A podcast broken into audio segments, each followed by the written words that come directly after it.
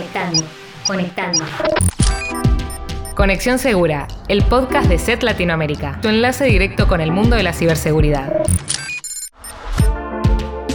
Les damos la bienvenida a un nuevo capítulo de Conexión Segura, el podcast de SET Latinoamérica y tu enlace directo con el mundo de la ciberseguridad. Les habla Santiago Echiari y como siempre me acompañan Cristian Ali Bravo y Juan Arán. ¿Cómo están hoy muchachos? Muy bien, Santi. Y antes que nada, quería agradecer a nuestros y nuestras oyentes por la repercusión que han tenido los últimos episodios. La verdad que es muy bueno saber que nos están escuchando y nos pone muy contentos que así sea. Sí, hola Cris, hola Santi. Eh, bueno, también quería sumarme al agradecimiento e invitar a quienes están también del otro lado para que nos hagan llegar sus comentarios a través de nuestras redes sociales. Sí, inclusive hemos visto que hay gente de otros continentes, así que nos gustaría saber un poco más de, de ustedes, nuestros oyentes. Pero bueno, yendo a la temática de hoy, de este capítulo, nos vamos a meter con un mito que durante varios, varios años hemos escuchado y que podríamos sintetizarlo con la siguiente frase. No existe malware para Mac. En el episodio de hoy vamos a revisar algunas noticias recientes sobre seguridad para dispositivos de Apple y también nos vamos a meter a fondo para tratar de cuestionar un poco esta creencia. Así que los invito a que nos acompañen. Para más información sobre el episodio de hoy, visita nuestro sitio web eset.com también puedes visitar nuestro blog sobre ciberseguridad, willibsecurity.com barra la guion es. Conexión Segura, el podcast de SET Latinoamérica y tu enlace directo con el mundo de la ciberseguridad. Hoy quiero compartirles una noticia que claramente tiene que ser catalogada como tal porque es algo de lo que tuvimos conocimiento recientemente, pero que por otro lado, como solemos decir en, en la jerga, eh, ya no es noticia por la frecuencia que viene presentando este tipo de sucesos en lo que va puntualmente de 2022. Así que, si me permiten, voy a hacer un doble clic para explicarme un poquito mejor. Primero digo, voy a arrancar por la noticia en sí, y es que el 19 de agosto Apple lanzó una actualización con la cual corregía dos vulnerabilidades Zero Day que estaban afectando a iPhone, iPad y macOS y que, por supuesto, estaba siendo explotada por actores maliciosos. Las dos vulnerabilidades fueron reportadas por un investigador anónimo y en ambos casos Apple afirmó estar al tanto porque mediante reportes sabían que estaban siendo explotadas activamente en campañas maliciosas. Una de las vulnerabilidades eh, fue detectada en WebKit, que es el motor de navegador que utiliza Safari. Y esta vulnerabilidad permitía al atacante ejecutar un código arbitrario y ser explotada a través del envío de contenido web especialmente diseñado, según nos explicaba Apple en su sitio web.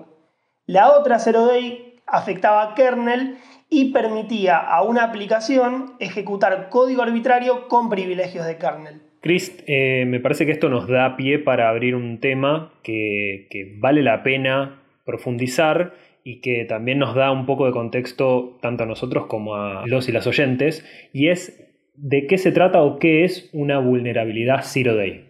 Sí, totalmente, Santi. Y, para eso yo propongo pensar en un software informático como si fuera un gran entretejido de hilos, donde uno está sobre el otro y hay capas y capas y capas de hilos, ¿sí? Si lo pensamos, lógicamente es difícil encontrar un punto débil en ese código porque parecería no haber huecos. Pero, ocasionalmente, ya sea a través de una investigación bien, bien minuciosa, o de algún uso indebido de manera accidental, se puede llegar a encontrar uno de esos puntos débiles que son los que llamamos vulnerabilidades en el software. Estas vulnerabilidades pueden eh, causar que los programas se comporten de una, de una manera no deseada. Y si alguien detecta esa vulnerabilidad, puede aprovecharla de una manera malintencionada para ingresar a un sistema y ejecutar un código malicioso. Ahora bien, respondiendo a lo que planteabas, el término vulnerabilidad zero day es utilizado para hacer referencia a una nueva vulnerabilidad para la cual no hay parches o revisiones y que, aquí lo importante y destacable, se emplea para llevar a cabo un ataque. Puntualmente, el nombre Zero Day se debe a que no hay ninguna revisión para mitigar el aprovechamiento de esta vulnerabilidad y es justamente ese escenario donde los ciberatacantes las aprovechan junto a troyanos, rootkits, virus, gusanos y cualquier otro tipo de malware para que se propaguen rápidamente y por supuesto infecten a más equipos. Un dato que me gustaría este, aportar con respecto a las vulnerabilidades Zero Day es que viene siendo un año bastante movido el para Apple, porque, bueno, como explicamos en, en Willip Security, con estas dos zero days eh, ya suman un total de siete las que se corrigieron en lo que va de 2022, un número este, bastante interesante y que habla por sí solo, me parece. Sí, totalmente, Juan, y por eso al principio eh, quizás bromeaba con que no es noticia, porque tal como decís vos, con estas dos y sumadas a las que corrigieron en abril y en febrero de este mismo año, ya son siete. Ya que estamos hablando de número, quisiera compartir algunos otros datos también para, para, conocer y analizar cómo fue la evolución de vulnerabilidades, en primer término en macOS. Y no quisiera irme muy, muy atrás en el tiempo, voy a tomar simplemente los últimos tres años como referencia. Según el sitio Pulp, en 2019 se reportaron 222 vulnerabilidades en macOS. Al año siguiente, ese número se incrementó más de un 50%, llegando a las 344.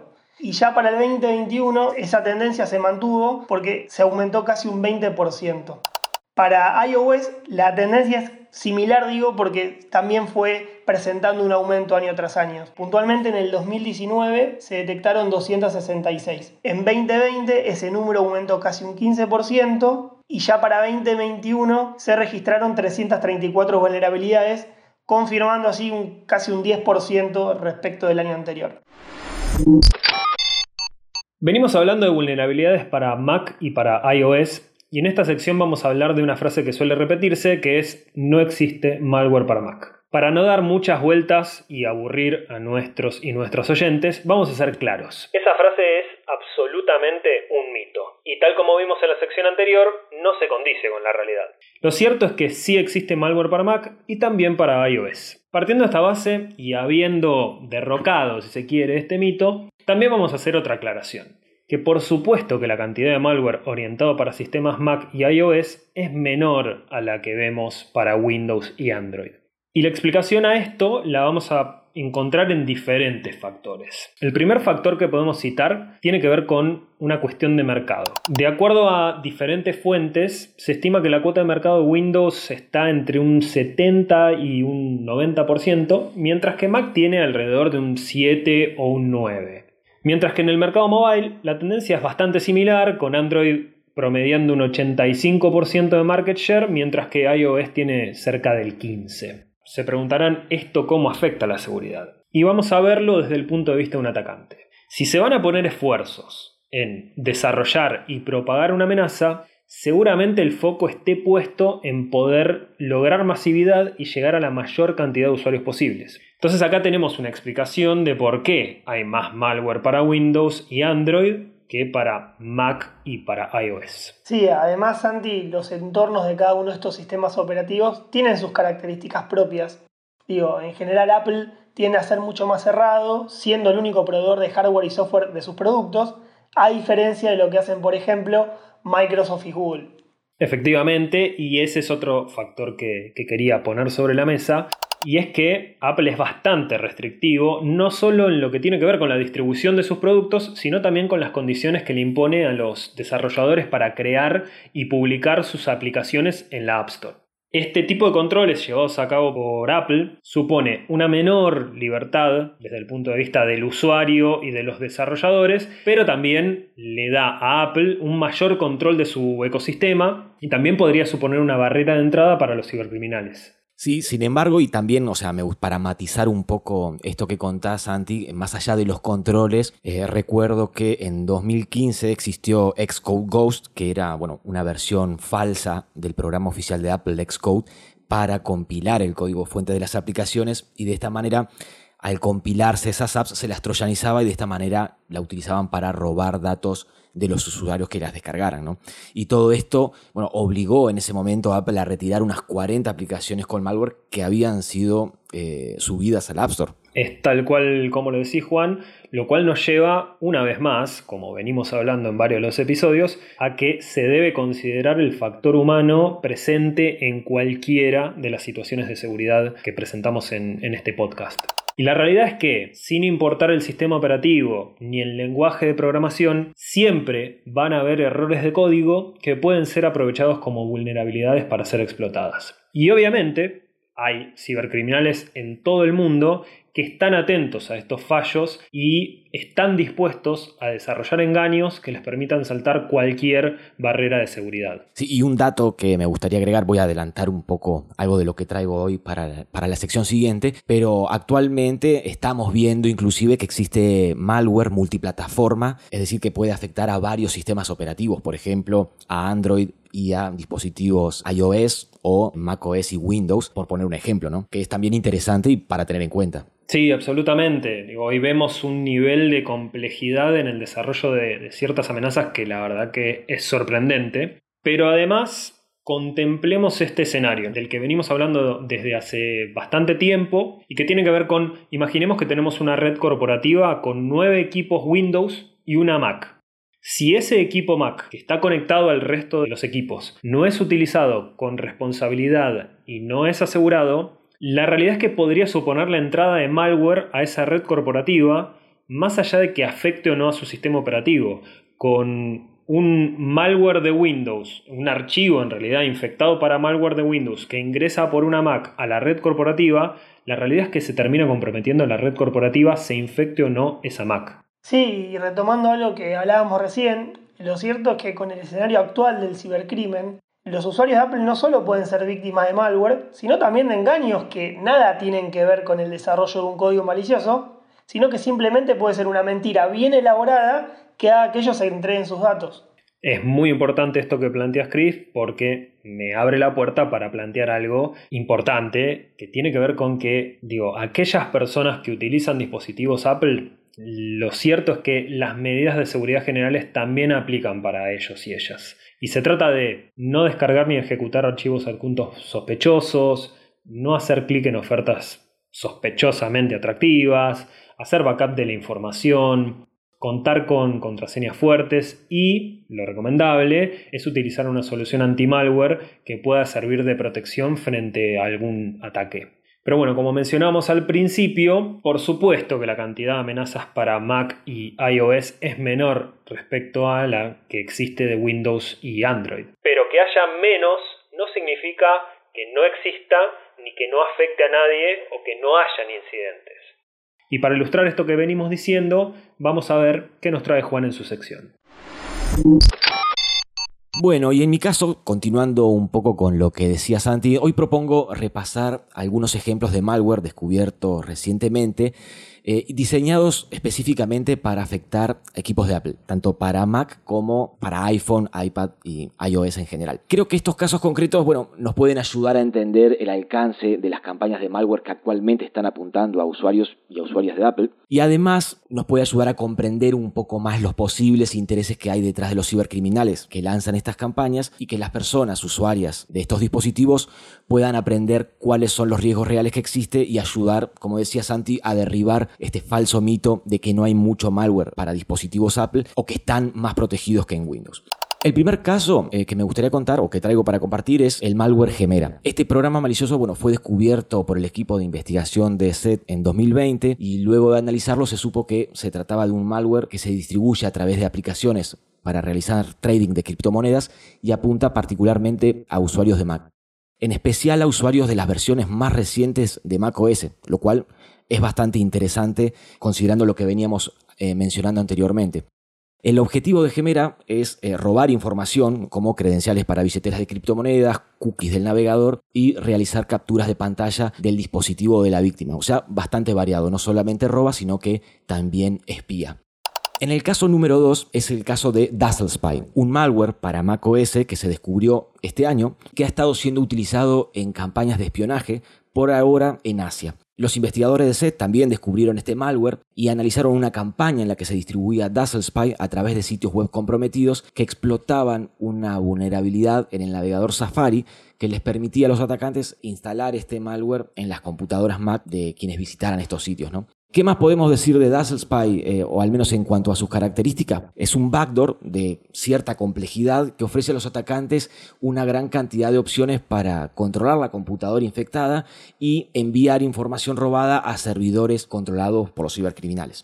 Y ahora, bueno, voy con el tercer caso, que en este caso, valga la redundancia, es de un backdoor denominado Cloud Mensis, que es un malware que también se descubrió en 2022, desarrollado para macOS también, y que no había sido reportado previamente. Lo que se sabe es que fue utilizado en ataques que buscaban espiar y enviar información de los equipos comprometidos, y en cuanto a sus características, que permite a los atacantes recopilar distintos tipos de información y enviarla a los servidores de los delincuentes. Por ejemplo, realizar capturas de pantalla, registrar las pulsaciones del teclado para obtener credenciales o exfiltrar documentos. Juan, perdón que, te interrumpa, pero un poco por lo que estás contando, estos códigos maliciosos eh, fueron desarrollados recientemente y utilizados en campañas eh, bastante específicas, ¿no? Sí, totalmente. Estas campañas eh, que mencioné no se distribuyeron a través de correos de spam masivos, como muchas veces vemos, sino que apuntaron a blancos bastante específicos y en algunos casos el objetivo no era económico, sino de espionaje.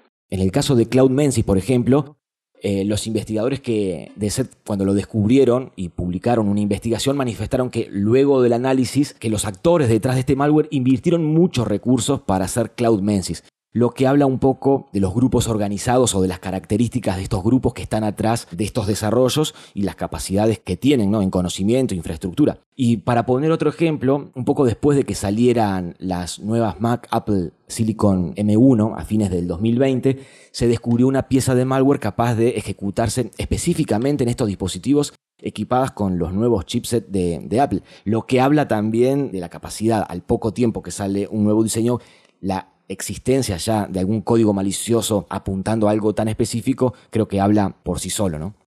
Y bueno, por último, el cuarto caso que traigo para compartir, que también es de 2022, no es de un malware en particular, pero creo que sirve para ver el abanico de amenazas que apuntan a, a, dispositivos Apple. Se trata de una campaña que apuntaba al robo de billeteras de criptomonedas a través de aplicaciones troyanizadas para iOS. En el caso de estas aplicaciones se hacían pasar por apps legítimas de Coinbase, IM Token, MetaMask, Trust Wallet, eh, Token Pocket o OneKey para robar las frases semillas y hacerse con las billeteras y bueno, robar los fondos efectivamente.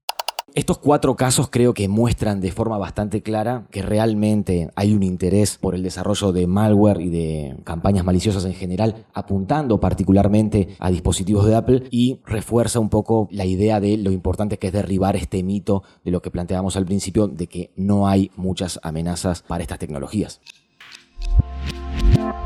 Como cierre este episodio nos gustaría compartir algunas reflexiones que fuimos elaborando mientras trabajábamos en la producción del mismo. Por un lado, hay que decir que los mitos en la seguridad de la información existen y lamentablemente son muchos. En el episodio anterior, por ejemplo, abordamos algunos de ellos como la falsa sensación de seguridad que nos puede entregar una red profesional como LinkedIn, o inclusive el exceso de confianza que puede tener la comunidad gamer por los altos conocimientos técnicos. Hoy nos encargamos de otro, que tiene que ver con la falta de amenazas para dispositivos Apple.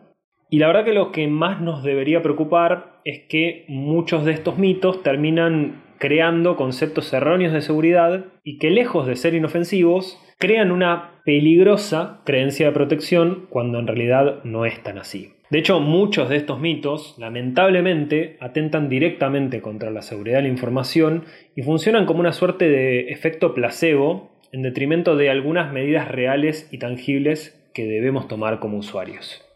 Otro punto muy importante sobre el cual hemos hecho mucho hincapié y que también lo vimos presente en el análisis que hicimos sobre Apple es la falsa sensación de seguridad. Y hay circunstancias que lo alimentan, lógicamente. Por ejemplo, los conocimientos técnicos o que uno no es blanco apetecible para los cibercriminales, o como repasamos hoy, que infectarse parecería no estar entre las posibilidades si se cuenta con cierto sistema operativo.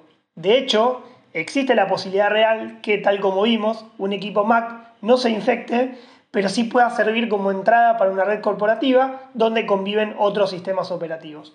Por último, creo que es necesario destacar la complejidad y profesionalismo con el que se organizan y trabajan estas bandas criminales actualmente. Pensar que alguien puede estar exento de ser víctima de un ataque y no tomar medidas preventivas sería un error. Actualmente creo que estas bandas están volcando sus ataques, o hemos visto, más que creo, a objetivos cada vez más segmentados y definidos, y puntualmente a aquellos a los que eh, los atacantes consideran que puede sacar más rédito independientemente del sistema operativo que posean. Por todo esto, y por todo lo que charlamos en el episodio de hoy, volvemos a reforzar en la importancia que tiene estar protegidos, pero también contar y tener una concientización sobre cuáles son los riesgos a los que nos exponemos al momento de utilizar la tecnología. Y antes de despedirnos, invitarlos a seguirnos en Instagram, Facebook y Twitter. Nos pueden encontrar como ESETLA y en LinkedIn como ESET Latinoamérica. Una vez más, les agradecemos por escucharnos y los y las esperamos en el próximo episodio de Conexión Segura.